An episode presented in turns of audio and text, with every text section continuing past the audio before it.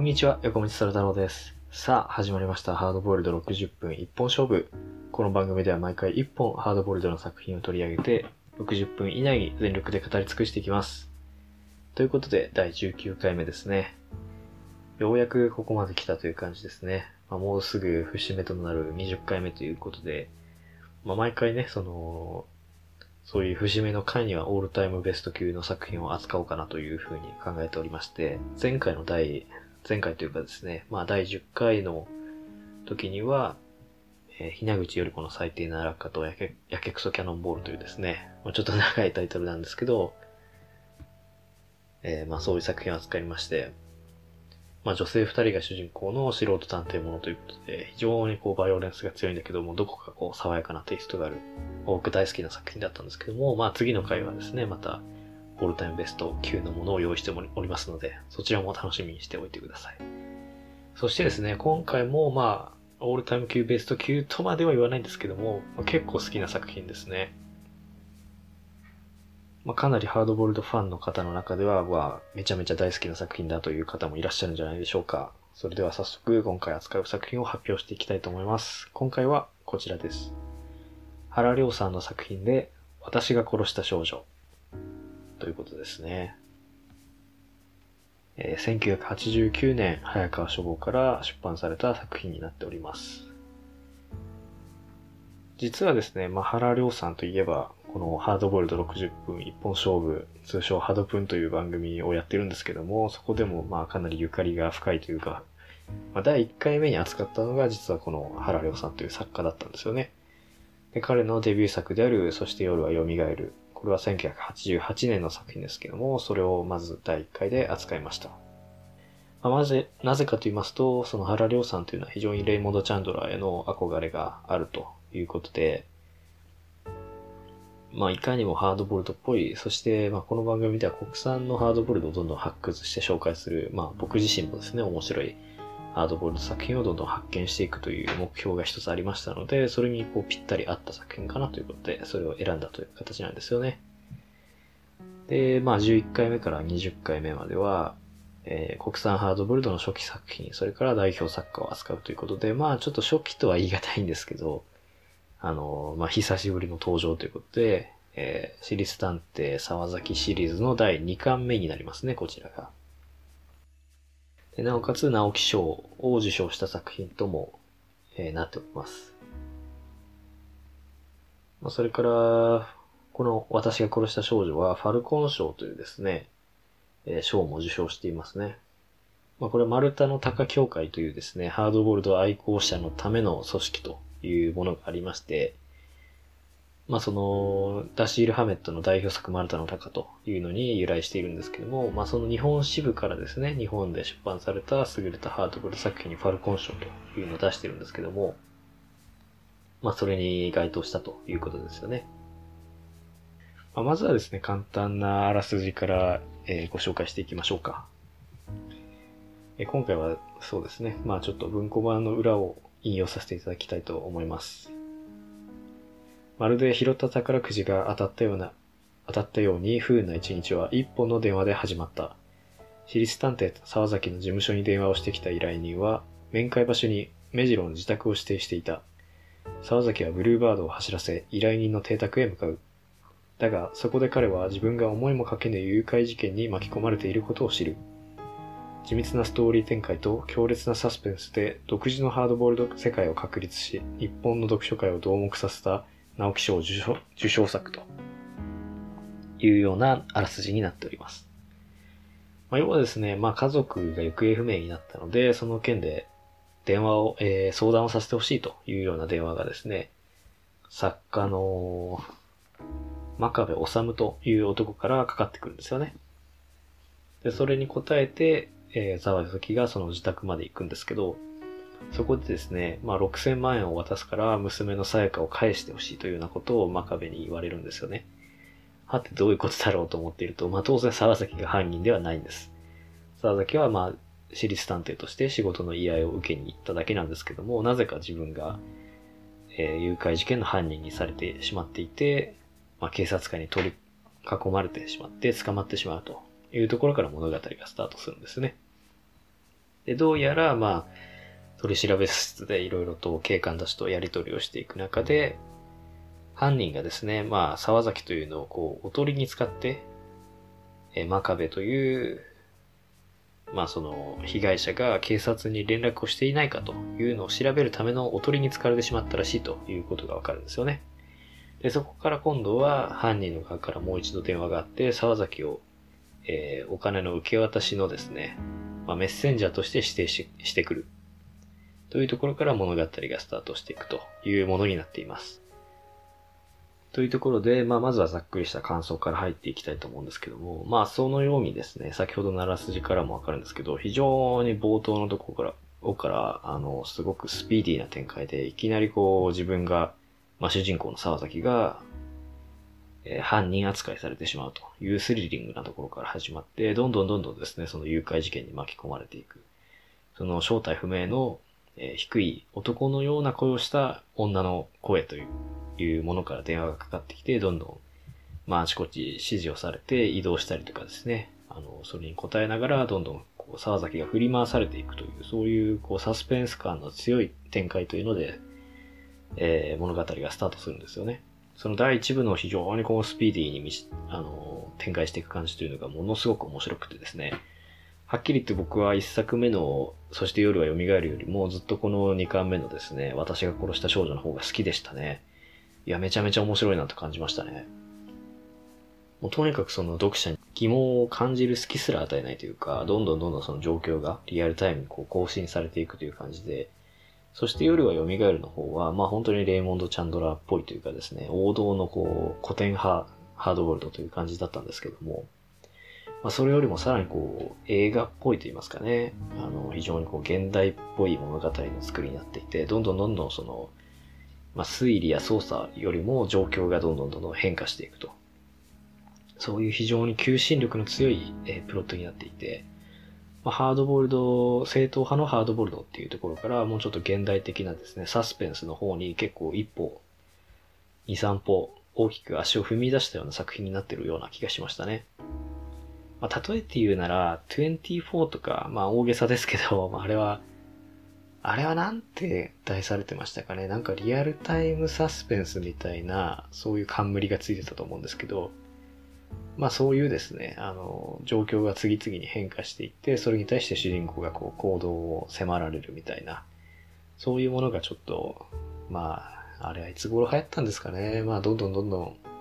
時代が経つにつれて、そういうですね、まあ読者を読者や観客ですね、映画の観客を飽きさせない展開っていうのがこう求められていったっていう、すっごく大まかなですね、プロットの進化の方向っていうのがあったと思うんですけど、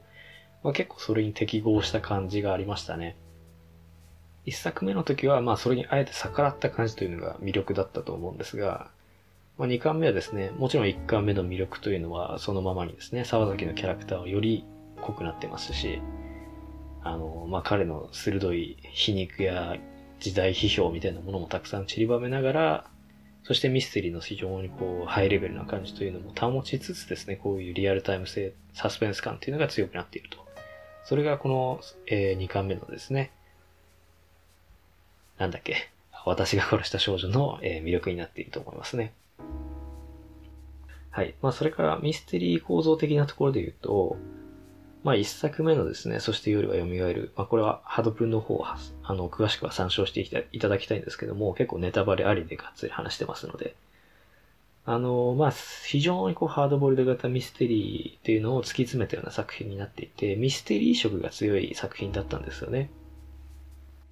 ミステリー的にはどういう構造だったかというとですね、まあ、いわゆる二つのこう全く無関係に見える事件が実は背後で繋がっているというタイプのもので、まあ人探し物から始まって、そこにこう、全く関係ないですね、事件が絡んでいくというような、まあ、本当によくある、あの、正統派ハードボールドのミステリー構造なんですけども、東京都知事狙撃事件というですね、過去に起こった非常にこう、大きなですね、社会的に大きな事件というのと、実は自分が今追っている失踪中の男というのが関係があるらしいっていうのが分かってくるみたいな展開になってるんですよね、一作目の方は。まあ、なので、無関係な二つの事件が関係しているっていうミステリーのジャンルであると同時に、まあ、その時間がかけ離れたですね、過去の事件と実は今の事件が繋がっているという、そういうまあ未解決事件ものって言ったらいいのかなわかんないですけど、ミスティックリバーとか、まあそうですね。あの、この間扱った河野天生さんの殺意というのあの家畜、あれもですね、こう時間的に離れた事件が、まあ関わりを持っていると。まあそういうミステリー構造だったんですよね、一巻目は。で、それってやっぱりその二つの事件についての情報が出てきますし、その間のつながりっていうのもまあ当然複雑化するので結構ミステリーとしてはあの読むのが難しいというか、まあ、その分読み解く面白さがあるとも言えるんですけど、まあとにかく情報量は多いですし、複雑さは増してしまうという部分があるんですけども、今回のその、私が殺した少女ですか、これに関してはもうちょっとそのミステリー構造がシンプルなんですよね。で誰が犯人グループなのかっていうそのフーダニットの部分ですね。あの、まあ、フーダニットっていうのは本格ミステリー用語なんですけど、最近普通にラジオで使ってしまっていますけども、まあ、要は誰がやったのかっていうことに、えー、焦点を置いたタイプのミステリーのことを指しています。でそのフーダニット型の、まあ、ミステリーになっていて、あの、複数の事件とかっていうよりは、この少女が誘拐されたですね、まあ、マーカベという作家の娘である真壁さやかの誘拐事件。で、その、その背後に誰がいるのか。それを実行したのは誰のかの、誰なのかっていうそのフーダニットだけがミステリーの焦点になっているので、非常にこう焦点が明確になっているんですよね。だから読んでいて、あの、プロットをこう見失うっていうことがないですよね。生島二郎さんの追い詰めるも非常にこうミステリー構造がスッキリしていて見失いづらいなっていうものは、あの、感想としてあったんですけど、あれに関しても、まあ途中でちょっとツイストがあるんですよね。まあいつの間にか青谷というこうヤクザを追っている展開から、浜内組というですね、巨大組織のこう背後関係を探っていくっていう展開にこう、さりげなくすり替わってるんですけど、まあこの私が殺した少女に関しては、まあ結構鉄頭鉄尾ですね、その誘拐犯というのを探すという展開になっているので、で、なおかつ中盤もですね、まあ後々詳細な感想の方で話していきますけども、あの、あらかじめ誰と誰と誰と誰を操作してみたいなリストが渡されるので、こう非常にこう読んでいて安定感がある。あ、まあ次この人行くんだろうな。次、まあそのリストにある名前を追っていくんだろうなっていうのがあらかじめ読者の中にこう方向性と示されているので、今何をしてるんだっけっていうその意外とミステリーにありがちなですね、複雑すぎて探偵が何をしてるのかわからなくなるっていう問題がないというのが非常にこう魅力的なところかなと思いますね。まあ、そこら辺全然一作目とそのミステリーの作り方が違うので、まあ、意図的に変えた部分なんじゃないかなと思いますね。一作目、まあ、反省というよりは、ま、差別化するっていう意味が大きかったのかなと思いますけども、まあ、リアルタイムサスペンス的なですね、そういうこう、アクション性がに満ちたプロットになっていますし、まあ、ミステリーが複雑すぎるとそのアクションがそがれてしまうっていう部分もあるので、まあ、このミステリーの構造とプロットの構造っていうのは結構マッチしてるんじゃないかなと思いますね。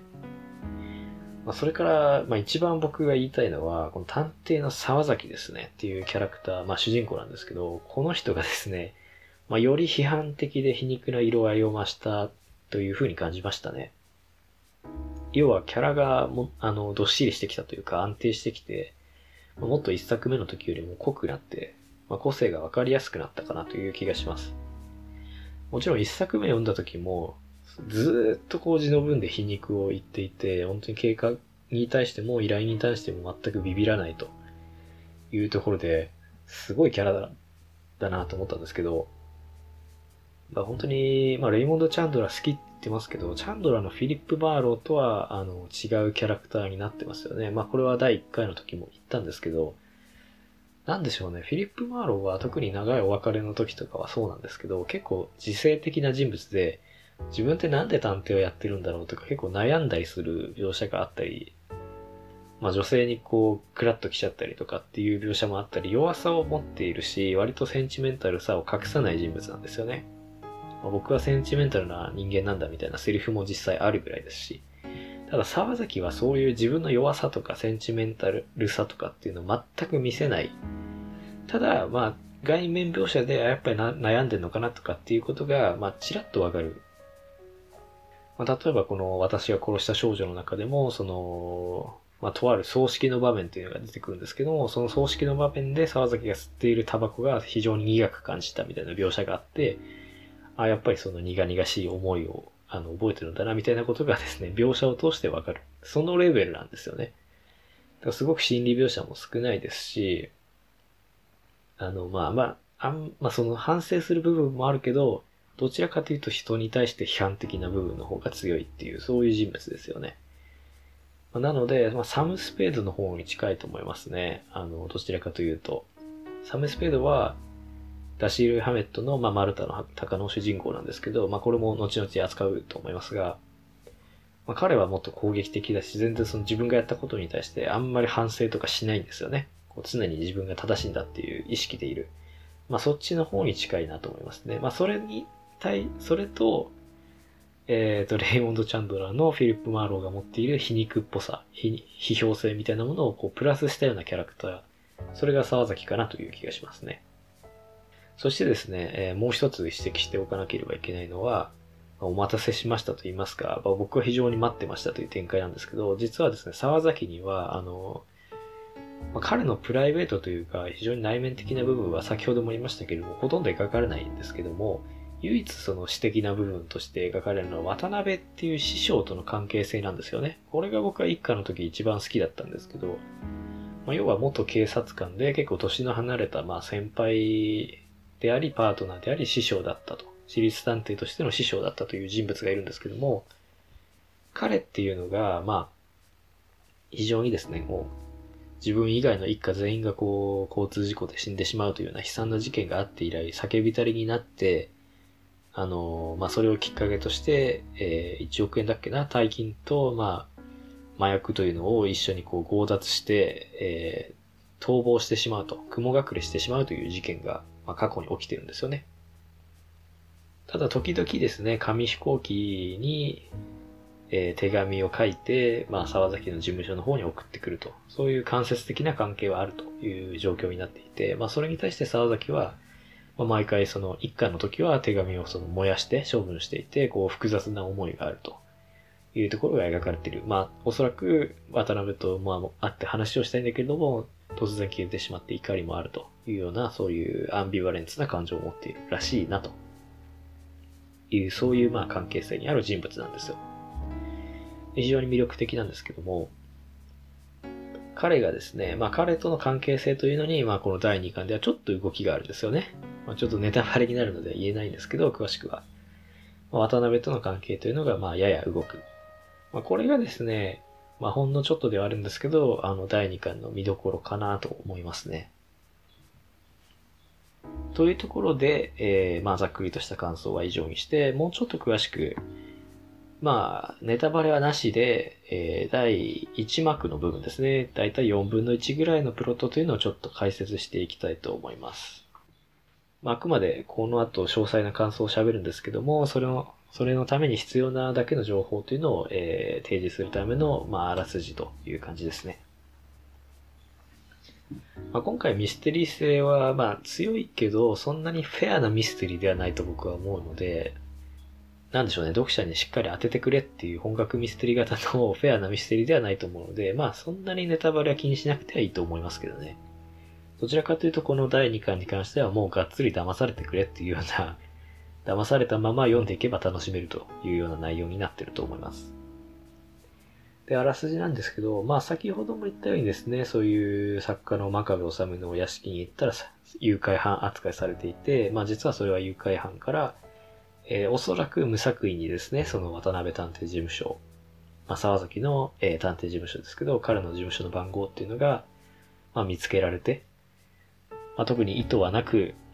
まあ、まだわかんないんですけど、意図はなく、そのおとりにされていたらしいということなんですよね。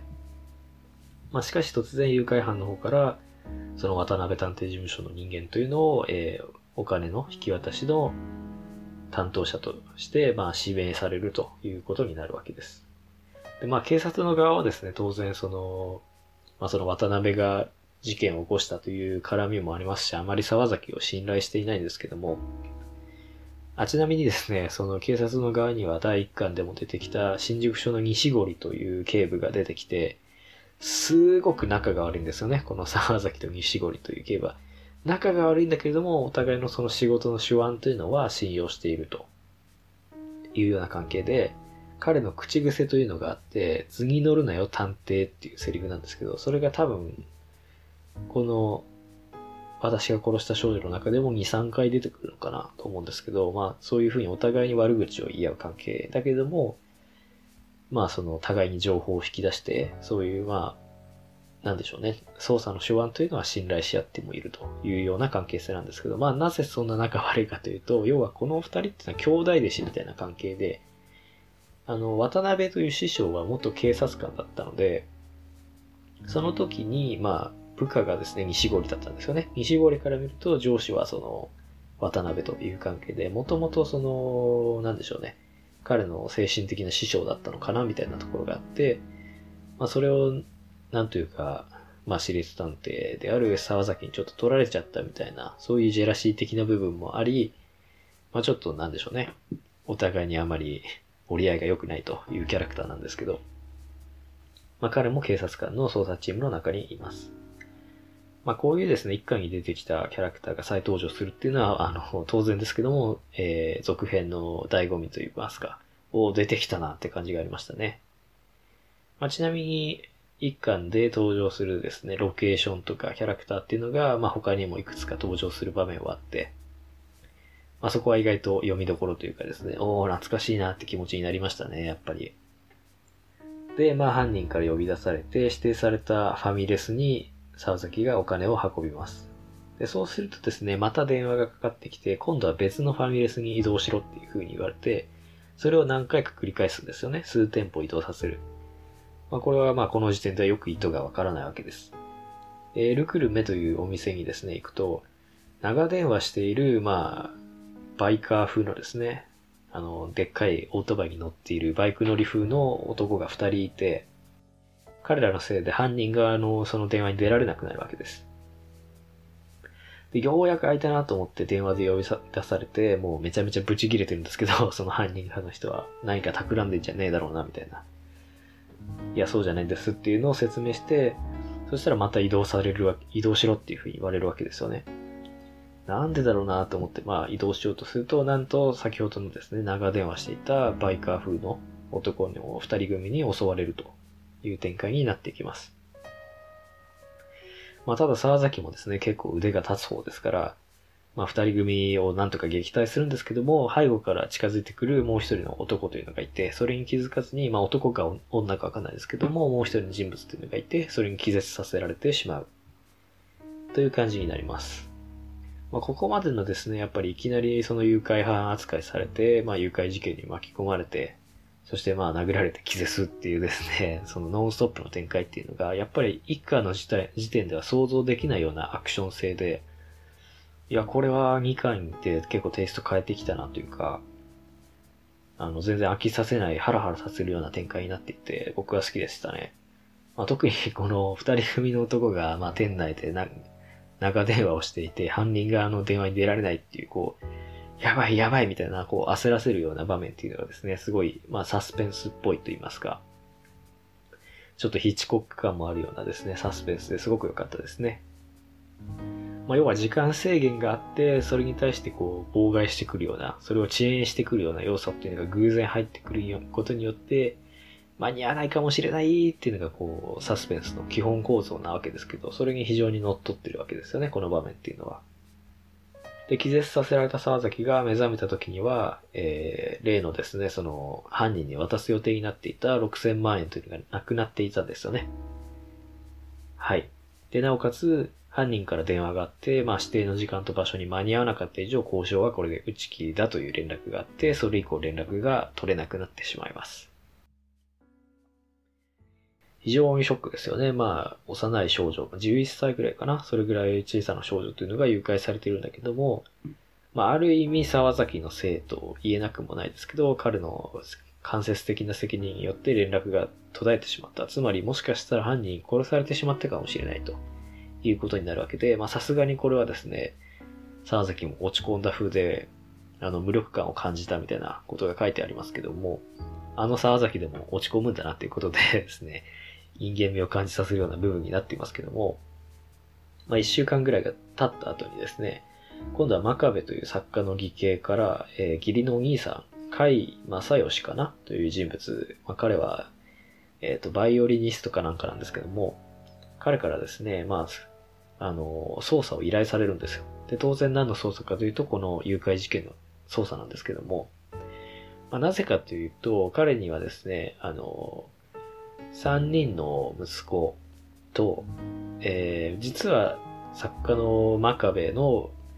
末っ子の男の子っていうのがいるんですけど、彼が、まあ、実はその海さんですね。義理のお兄さん夫婦の、えー、実の息子で、それを養子に出したっていうことになっているので、4人息子がいるんですよね、実質。で、プラスアルファもう一人女の子がいて、まあ、その名前のリストというのを渡されるんですよ。で、彼らの、まあ、操作をしてほしいと言われていて、要はですね、あ、まあでも、義理の、義理のじゃない、その、真壁治さんの、まあ、末っ子の方は名前に入ってないのかな？入ってないので、まあ4人ですね。まあ3人の自分の息子ともう一人女性の名前が入ってるんですけど、そのリストを渡されるんですよね。でなぜかというと、その4人っていうのは、まあ、どうもお金に困っていた節があって、お父さんにその金の無心をしてきた、まあ、近い、えっ、ー、と、金閣にですね、お金をこう、貸してくれっていう風に頼んできた形跡があって、まあもしかしたらそのことが誘拐事件になんか関係あるんじゃないのっていうところで、まあ、その彼らのですね、なんでしょうね。どちらかというと事件に実際に携わっていたかどうかっていうよりはお父さんとしてはその無実であることをこう、確認して安心したいっていう気持ちで、まあ捜査を依頼してくるっていうふうに本人は言ってるんですよね。で、それを切ることになると。いうことで、まあそのリストにあった名前を順々に、えー、辿って、まあアリバイがあるのかとかっていうことをこう追っていくっていうのが中盤のミステリーになってきます。ただですね、まあその一番長男かなあの、甲斐、えー、吉継っていうギタリストがいるんですけども、まあ彼と話し終わった後にですね、自分の事務所に戻ってくると、今度は謎の男の声で電話がかかってくるんですよ。で、彼からですね、シルバーホーム慶寿園っていう、えー、老人ホームに呼び出されるわけです。で、まあ、半信半疑というかですね、怪しみつつ行くと、そこでですね、あの、先ほどの、えー、まあ、ファミレス的なところで襲われたバイク乗りの二人の男というのが、ま、同じく呼び出された風で、えー、入ってくるのがわかるんですよね。で、それプラスもう一つ重要なことを発見するんですけど、ここはちょっとネタバレになるかもしれないので、もし、えー、聞きたくない方はですね、一瞬だけ耳を塞いでください。言いますよ。ここで、その殺人、殺人じゃないや、えー、誘拐犯が、まあ、人質にとっていた、えー、真壁さやかという女の子の死体を発見してしまうんですよね。そこからですね、あの、沢崎という私立探偵が、まあ、本格的に操作をしていくという展開になっていきます。まあ、ここまでだいたい全体の4分の1ぐらいなので、まあ、第1幕が終わって、本格的に主人公が事件に巻き込まれていくというパートになりますね。結構ショッキングですね。ここの、まあ、さやかっていう女の子の死体の描写とか結構克明にされていて、まあ、非常に面白い、面白いとか言っちゃいけないのかもしれないですけど、まあ、そのフィクションとしては非常にこう、際立った面白いイメージになっているんですけど、まあそこら辺についても後々語っていきたいと思います。えー、ここまでであらすじは語り終えましたので、それではそれを踏まえたですね、詳細な感想の方に入っていきたいと思います。まあ、まずですね、先ほども言ったんですけど、まあ、全体の構成としてはこんな感じになってるんですよね。非常にこうスピード感溢れるですね、序盤というのがあって、まあ、ここほんと大好きなんですけど、それからショッキングなですね、さやかのその死体があって、まあ、水死体になっているというものが見つかるんですけど、その第1幕の終わりがある。まあ、ここまでのですね、序盤から1幕にかけての本当にそのスピーディーに物語が展開していく感じっていうのはすごく映画的で僕は大好きですね。わ、すごいなって思いましたね、ここは。で、それからまあ、先ほども言ったんですけど、その回という義理のお兄さんから渡されたリストというのを順番に追っていくという、まあ明確なですね、こう指針が最初から示されているという中盤があります。なので結構中盤こう、なんでしょうね、中ぶらりになって、こう事件が停滞してくると同時に、今何やってんだっけみたいな。そういう読者の方でもこう頭の中中ぶらりになってしまうということが起きがちなんですけども、それをこう結構避けれているというですね、非常に安定感のある展開が、えー、待っています。まあ、それから後半の方はまあ解決編なんですけど、まあ、偽の推理と突発的な展開っていうのが、こう、矢継ぎ早に繰り出されてくる終盤というのが、まあ待っていて、最後の最後では、まあ、第一巻の時もそうでしたけども、どんでん返し的なものも用意されているというところで、まあ、ここはもう本当に原良さんの得意な緻密なミステリーという感じで、まあ、正直僕はフェアではないなと思ったんですけど、ただまあ間違いなくびっくりするし、あの、まあ論理的にも成り立っているというものにはなっているので、まあ、非常にミステリーとして、あの、まあびっくりするような、そのびっくりするものとしてのミステリーとしてはよくできていると思いますね。一巻との違いで言いますと、まあ、後半の構成っていうのは結構似てるんですよね。こう実行犯っていうのがだんだん分かってきて、それをこう追いかけていくっていう、まあまたアクション性とサスペンス性に満ちた展開っていうのがあるんだけども、みたいなね、その、偽のターゲットのっていうのが次々入れ替わるっていう構成で、で、最後の最後にどんで返しがあるっていう、その構成はすごく似てますね。ただ、この、私が殺した少女では、序盤にもですね、非常にこう小さなクライマックスというか、アクションっていうのが盛り込まれているっていうのが非常に違いますね。まあ、それから中盤のプロットもですね、その方向性が全体にリストっていう形で示されているので、非常に安定感がある。この二つが、あの、全体的な構成としては違ってきていると思います。まあ、些細な違いっちゃ些細な違いかもしれないですけども、やっぱりプロットのその構成っていうのは、まあ、書きながらだと直しにくい部分ですし、まあこういう細かな違いっていうのが全然読み味に大きな影響を与えるので、まあ小さいことではないですよね。まあ、僕個人としてはこういう構成の方が好みだし、現代っぽいのかなという気はしますね。ただ一巻にあった本その本格ミステリー、バリのミステリー性っていうのは若干弱まってるのかなっていう気はしますね。もともとそのハードボールでも本格も前半から後半に行くに従ってだんだん情報量が増えていって、謎解きもやりやすくなっていくみたいな構造になっているので、まあ、容易に犯人がわかんないような作りにしないといけないですし、フェアネスっていう公平性っていう点では、まあ、そんなにフェアじゃないっていうものが多いと思うんですけど、今回は結構前半、前半がですね、あの、アクションパートに割かれている。で、どんどんその謎が増大して、犯人に振り回さ、振り回されていくっていう展開に裂かれているので、まあ、その分後半にミステリー部分というか、情報がこう、ギュッと詰まっている部分があって、ちょっとだけテンポがですね、あの、中盤から後半にかけて遅くなるのかなっていう感じはしました。まあ、ただそれはまあ構造上、その、ね、前半でアクション部分を盛り込んだ都合上そうなるのはしょうがないことなので、まあ別に作者が悪いことではないんですけど、まあ、もちろん一巻も割と離れ技的なですね、解決編になっているので、まあ、到底犯人わかんないだろうなって気がするんですけど、まあ、若干ミステリー、本格ミステリー寄りとして、あの、読者もその参加できるゲームとしてのミステリーっていう感じは一巻の方が強いかなっていう気がしますね。まあ、それから、えー、生島二郎さんの追い詰めるを前回扱ったと思うんですけど、まあ、あれがですね、中盤、浜内組の、えー、公安部門とか、土木部門とか、芸能部門とかっていうのものの、その部門別に背後関係を追っていくっていう展開になるんですけど、まあそれも結構明確な、なんでしょうね。安定感があって、まあ全体的にこうなっていくんですよっていう方向性が先に読者に示されているので、道を見失いにくいよね、みたいな話をしたんですけど、まあ、それに近い中盤の安定感っていうのは、それに近い部分があるような気がしましたね。まあ、るいは何でしょうね。丸ば、丸々版勝負とか、七人の〇〇とか、あの、タイトルとか全体のその、小構成とかで、あらかじめ数を明示するプロットっていうのがありますけど、まあ、あれもあ、3人と戦うんだなとか、5人仲間がいるんだなとか、その、明確な順番というか方向性がわかるので、まあ、安心して読めるっていう部分があると思うんですよね。まあ、結構それに近いような技法かなっていう気はしましたね。例えば、ハードボールド系の作品で言うと、デビッド・フィンチャーのセブンっていう映画があって、まあこれ結構大好きな映画なんですけど、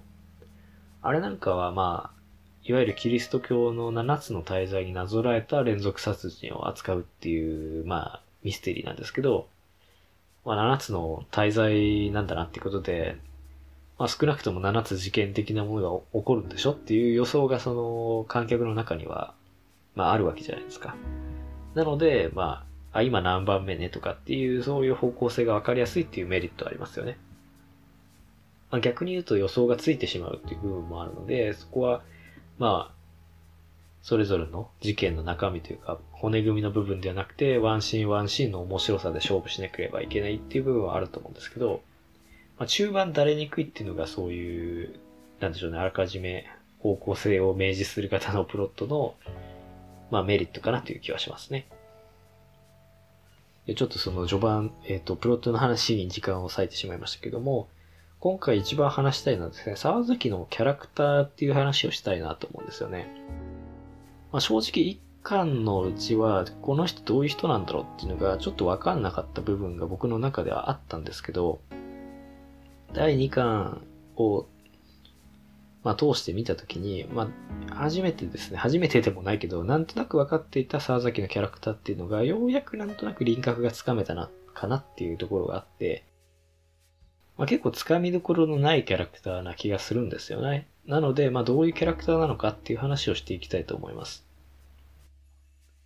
まずはですね、えー、この小説の中で沢崎っていうキャラクターがどういう形で示されているかというと、大きく二つの系列に分けられると思います。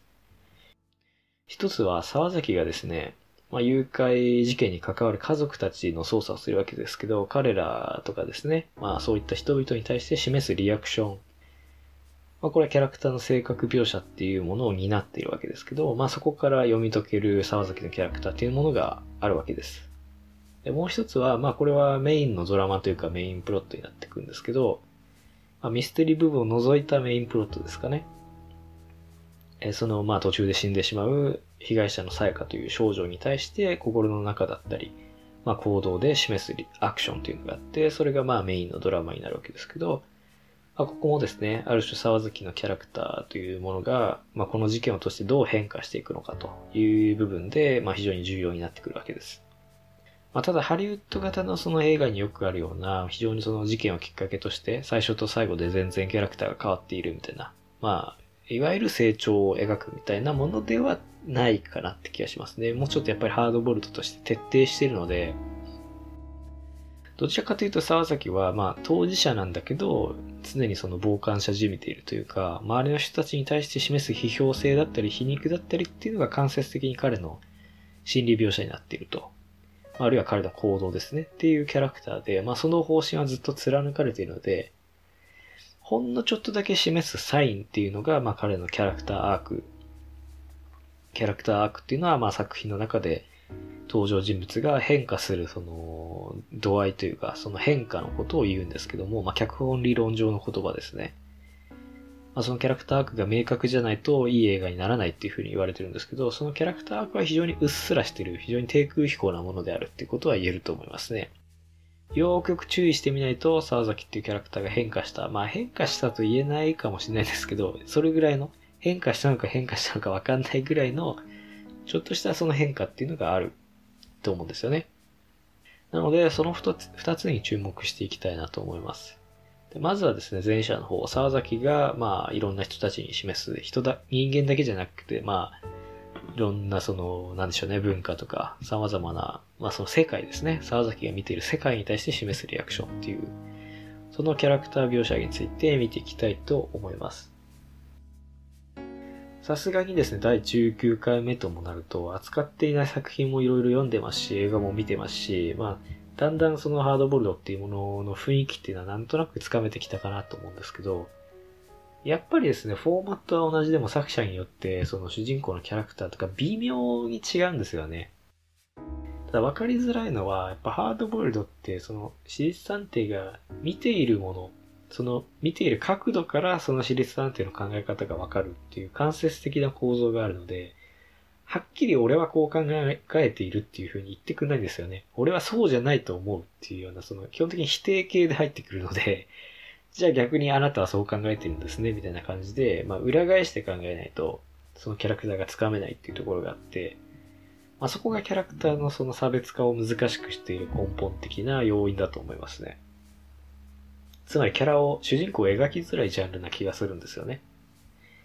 まあ、ただよくよく見てみるとやっぱり私立探偵にも個性があって、まあ、沢崎っていう探偵はその中でも相当キャラ濃い方だと思いますね。まあ、つまり冒頭の方でも言ったんですけど、とにかく皮肉と批評が多い。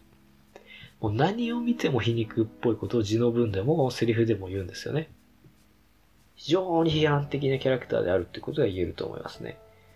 で、今回いろいろとまあ見たんですけども、一部だけ取り出しても見てもですね、ニュースについてとか、葬式についてとか、教育についてとか、まあ若者向けの派手めな店みたいなのが出てくるんですけど、それについてとか、まあ、いろんなものに対して批判的な意見を述べてるんですよ。もうそんな批判してて疲れないのかっていうぐらいで、ほとんど批判しないものがないぐらいのペースで、まあ、ほぼですね、これはもう文体と化していると言ってもいいかもしれないですね。皮肉や批評というものが、キャラクターのその性格描写っていうものを超えて作者自身の文体、もう癖として出てきちゃうみたいなものになっていて、もうそこが強烈ですね。そこまで批判するかっていう。まあでもこういう批判的な見方っていうのが非常に好きな人もいらっしゃると思いますし、まあそういう性格の方とかにはぴったりとこうマッチしたまあ、ジャーナリスト型の方といいますか、そういう人にはすごくマッチしたキャラクターかなとは思いますけど、まあ、僕から見ると、すごい共感できるっていうよりは、なんでしょうね、変わったキャラクターだなまあもちろん面白いキャラクターだとは思うんですけど、すごく攻撃的だなっていう印象はありますよね。まあ、もちろん個々の意見はそれなりに納得できますし、面白いんですけどね。まあそれがこの作品のまあ、もしかしたら一番の特徴かもしれないですね。こういう批判的な部分っていうのを楽しみに読んでるっていう読者の方も多いんじゃないかなと思いますね。試しに一個だけ引用していますけども、僕が一番好きだったのは、まあ、とある葬式、とあるっていうか、まあもう言ってもいいのか。まあ第一幕の終わりで死んでしまったさやかというキャラクターがいるんですけども、まあ彼女の葬式に行くという場面があって、まあそこで女性レポーターが取材をしているんですけども、それに対して、まあえー、批評をするという場面があるので、そこを引用したいと思います。325ページからの引用ですね。テレビカメラに向かったテレビ局の女性レポーターが傘とマイクを両手に持ち、潮位を顔で表現するとこうなるという顔と、潮位を声で表現するとこうなるという声でレポートしていた。ニュースに喜怒哀楽の感情を盛り込むのはお国柄でもあるが、それだけニュースが新鮮でない証拠のようでもあった。欧米のテレビニュースは感情など入れている暇はないというように早口でまくし立てる。泣くか笑うかは受け取った方で勝手にしろという態度だ。どちらも作為的だが、後の方がやや合理的でニュースの量が多くなることは確かだった。はい、これが325ページなんですけど、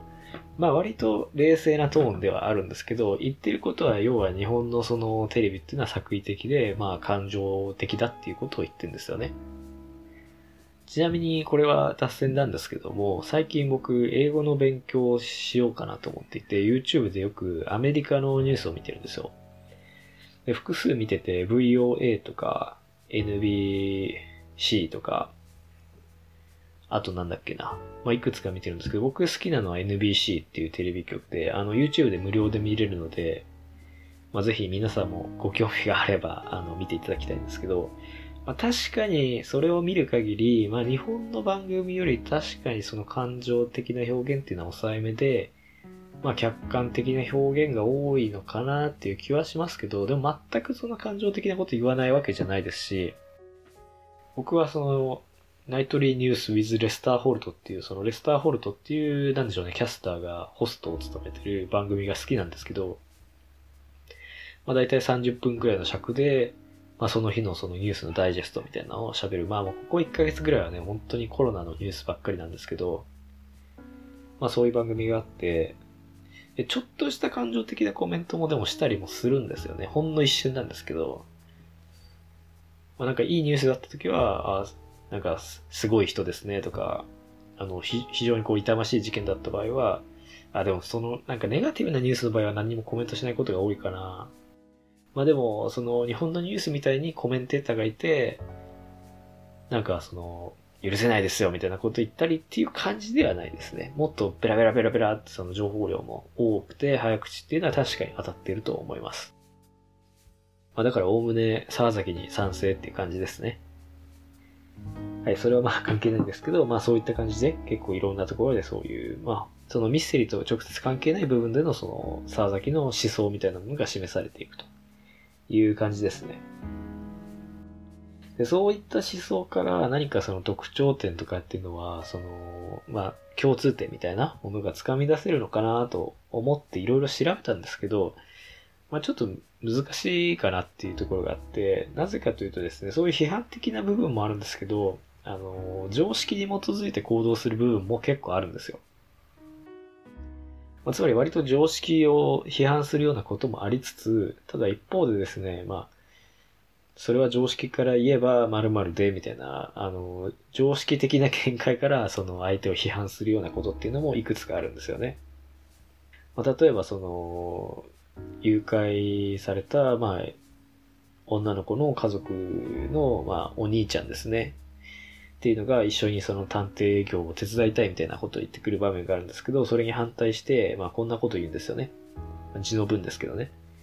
避難を受けることには慣れているが、正当な避難を受けることには慣れていなかった。これが359ページなんですけど、要はですね、そんな男の子を、あの、事件の捜査で連れ回されたりしたら怒られちゃうよってことを沢崎が言ってるだけなんですけど、まあそういう常識的な感覚もあるんですよね。で、それに基づいて人を諭したりもするので、まあ、何から何までその批判的なわけではなくて、まあ、この、あの、本当に自分の皮膚感覚で、肌感覚で、まあ、間違っていると感じたものはその皮肉で返しますし、で、まあ、常識が合ってると感じることはその常識に基づいて行動するって感じなので、まあ、本当強いて言えば直感的な人物なんですよね、実は。あの、まあ、スニディの部分とか非常に論理力もあるし、推理力もあるっていう冷静な人物だし、まあ、リアリストで希望的な観測には基づかないみたいなところもあるんですけど、でもそれは多分、沢崎のその自意識として、後天的にそうしようとしてるからそうしているだけで、本質的には結構感情的で直感的、自分のその感覚っていうのを信じてる人間だなっていう気がするんですよね。あの、そういった批判的な意見とか、まあ彼の意見っていうのを総合すると結局なんか共通点としては、いや、要するに自分の主観で言ってるっていうそこしか残んない気がするんですよ。気に入らないものは気に入らないって言ってるっていう。まあもちろんそれがかっこいいし、まあそれぞれ的を射た意見ではあるんだけれども、なんかその、割と、なんでしょうね。建設的なことを言ってるっていうよりはもう本当に自分の直感に基づいてそういうことを言ってるっていう印象はある人物ですよね。で、それが実はでもメインプロットというかメインのドラマである、えー、先ほども言いましたけども、まあ死んでしまったそのさやかっていう少女に対して示すアクションっていう部分とも実は関わってきていて、まあ、要はですね、自分の信念は貫く部分もあるんだけど、あのまあ自分のですね、感情的なところっていうのを認められないっていうキャラクター、そういうちょっと分裂的なところがあるキャラクターだと思うんですよね、沢崎っていうのは。まあ、実は非常に直感的なんだけども、自分は論理的な人間だし、現実的であろうとしているっていうふうに抑制してるっていう、そういうキャラクターな気がするんですよね。で、そこにちょっと乖離があるっていう、まあ、ところが、ある種問題点といえば問題点だと思うんですけど、その乖離っていうのが若干、この、まあ、そのさやかっていう事件から、まあ、引き出されていくキャラクターアークと関わりがあると思うんですよ。でどういうことかというと、まあ、もともとですね、その事件には、あの、まあ、誘拐犯から指名されたっていうことで、自発的ではなく巻き込まれていく形なんですけど、さやかの死によって非常にショックを受けて、で、まあ、自分で主体的に事件を解決しようっていう風にですね、まあ、沢崎の行動が変化していくんですよね。で、非常に責任を感じているらしいっていうことがですね、あの、わかる描写っていうのがありまして、まあ、清和会というですね、第一巻でも出てきたヤクザのとある、えー、メンバーにこんなことを言われるシーンがあるんですよね。お前らしくもないな。今度ばかりは相当答えているらしいじゃないか。これが186ページなんですけど、あ、間違えました。すいません。これはヤクザのセリフではなくてですね、その例の新宿署の西堀警部という警察官のセリフなんですけど、まあそういうところからですね、まあどうも声の調子とかで他人からは沢崎がえー、すごくダメージを受けているらしいっていうことがわかる。っていうので、間接的に読者も沢崎の、まあ、心理状態がわかると。いう作りになっていて、まあ大ダメージを負うわけですよね。まあ当然ですよね。結構ひどい、非常にこうひどい遺体の状態でもあったので、でそこから積極的に事件を解決しようとするわけですよね。で、そういうところは、あの、まあ、要はですね、その、まあ、他人、えっ、ー、と、義理のお兄さんである会から依頼されたっていうのもあるんですけども、もう自分のその精神的な問題として事件を受け入れていくという感じになっていく風なところがあって、そういうところはですね、まあ、葬式の場面っていうのがあって、まあ、これが非常にキーの場面なんですけど、その彼の心理上のドラマにとってはキーになる場面ですね。で、329ページで、一度はこの手に運命の一端を握らされることになった少女っていうふうにさやかをま表現していまして、まあ、いかに自分が、あの、彼女の運命にとって大きな影響力を持っていたのかということを非常に自覚しているらしいってことがわかるんですよね。でそれに加えて、まあ、あの、警察官にも、お前遺族の気持ちを考えるなら、あの、葬式なんか行くなってこと言われてたんですけども、無理やり行く。それから、あの、まあ、その、お母さんにですね、さやかのお母さんにちょっと帰ってくださいって言われて、あ、すいませんっていうので一回帰ろうとするんですけど、まあ、その会の息子たちで、三男がボクサーなんですけど、プロを目指している大学のボクサーなのかな。その選手に帰れよみたいな感じで、あの、まあ、自分が献じた花をですね、突き返されると、まあ、お前の許可を得なくても死者を弔う、あの、ことはできるというふうに言って、まあ、葬式から帰ることはいいんだけども、あの、その死んでしまったさやかっていう少女を弔うっていうことは絶対譲らないと。いうことを言っていて、まあ、要はすごくその、さやかっていう少女に対して責任も感じてるし、彼女へのその弔いとして事件を解決してあげたいっていう気持ちも強く持っている。でその気持ちだけは絶対譲らないというところで、まあこういうところからも結構感情的な人物、自分の感覚感情、感性っていうのを大事にするんだなっていうところがわかるんですけど、まあ、もう一つ言えるのは、あの、若い男に強く出てこられると、沢崎っていうのは絶対それに対して反発せざるを得ない人物だっていう、そういう反抗的なところもあって、それも確かなんですよね。やっぱ警察官とか結構高圧的に来る人もいるんですけど、それに対してはもう絶対なんか言い返しますし、何かやられたらやり返さずにはまあ折れないっていう、そういうところもあって、まあ単にそれだけかもしれないですけど、まあもちろんそれだけじゃなく、さやかに対する気持ちっていうのもあると思います。でそれがですね、僕が面白いなって思うのが、途中で、このキャラクターアークっていうのが、渡辺との確執っていう問題に、あの、方向転換するというか、そこに合流する展開っていうのがあるんですよ。で、それはまあ242ページとかがそうなんですけど、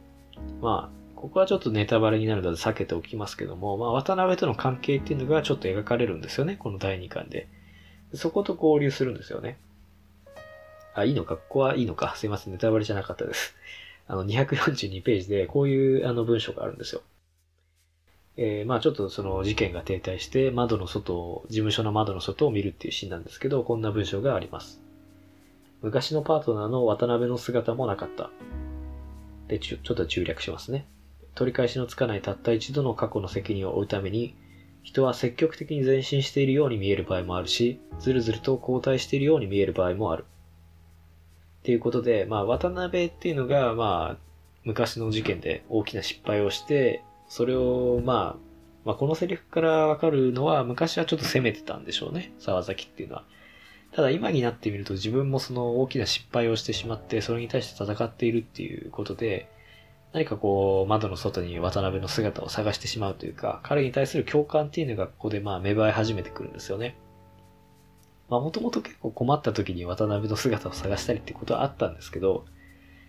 まあここに来てようやくその渡辺の気持ちっていうのが分かり始めてきたのかなと。はい。つまり渡辺に対して、その渡辺を許すというか、渡辺の絵の許しっていうテーマと、え、この少女に対する贖罪ですね。罪の償いっていうテーマがここで重なってくるっていうプロットになってくるんですよね。で、その後、まあさらに渡辺との関係っていうのの動きがあって、まあそこはネタバレになるので飛ばして、まあ最後の最後でどういう結末になるのか。まあこれも当然言えないんですけど、まあキャラクターアーク的にはまあ当然、ある種渡辺との確執っていうのに自分の中で経理をつけ、少女との問題っていうのも、まあ経理がつくと。いう感じになって、まあ、ある種ですね、その自分の感情的な部分っていうのを初めてここでこう許してあげるような、そういうラストシーンになっているんですよね。ということで、まあ長くなりましたけども、沢崎のキャラクターっていうのはそういう感じで、まあ結構批判的なところが目立つんですけども、まあそれっていうのは結構その自分のその感覚的な部分、直感的な部分というのの表れで、それをこう結構抑圧してですね、論理的に振る舞おうとしている、そういうところがある人物なんじゃないかと。割と主観的な男だっていうことですよね。なのでまあ結構キャラクターの好みとしてもこういう主観的なところですね、彼の意見とかっていうのが好きか嫌いかっていうので好みは分かれるかもしれないんですよね。ただそういう男が、まあ若干ですね、自分のその、感情的な部分とか、センチメンタルな部分を最後では認めて、まあ失敗も許容できるような男にほんの少しだけ近づく、そういうエンディングになっていると思っていますね。なのでまあ、しっかりとキャラクターの構成というのも描きつつ変化も描いた第2回になっていて、まあ僕は非常に面白かったなと思いますね。ミステリー的にも最後、えー、どんでん返しがあって面白いので、まあぜひ皆さんに読んでいただきたいなと思いますので、まあ今後も沢崎シリーズは扱っていくと思いますけども、まあ今回はこの辺りにしたいと思います。それではご清聴ありがとうございました。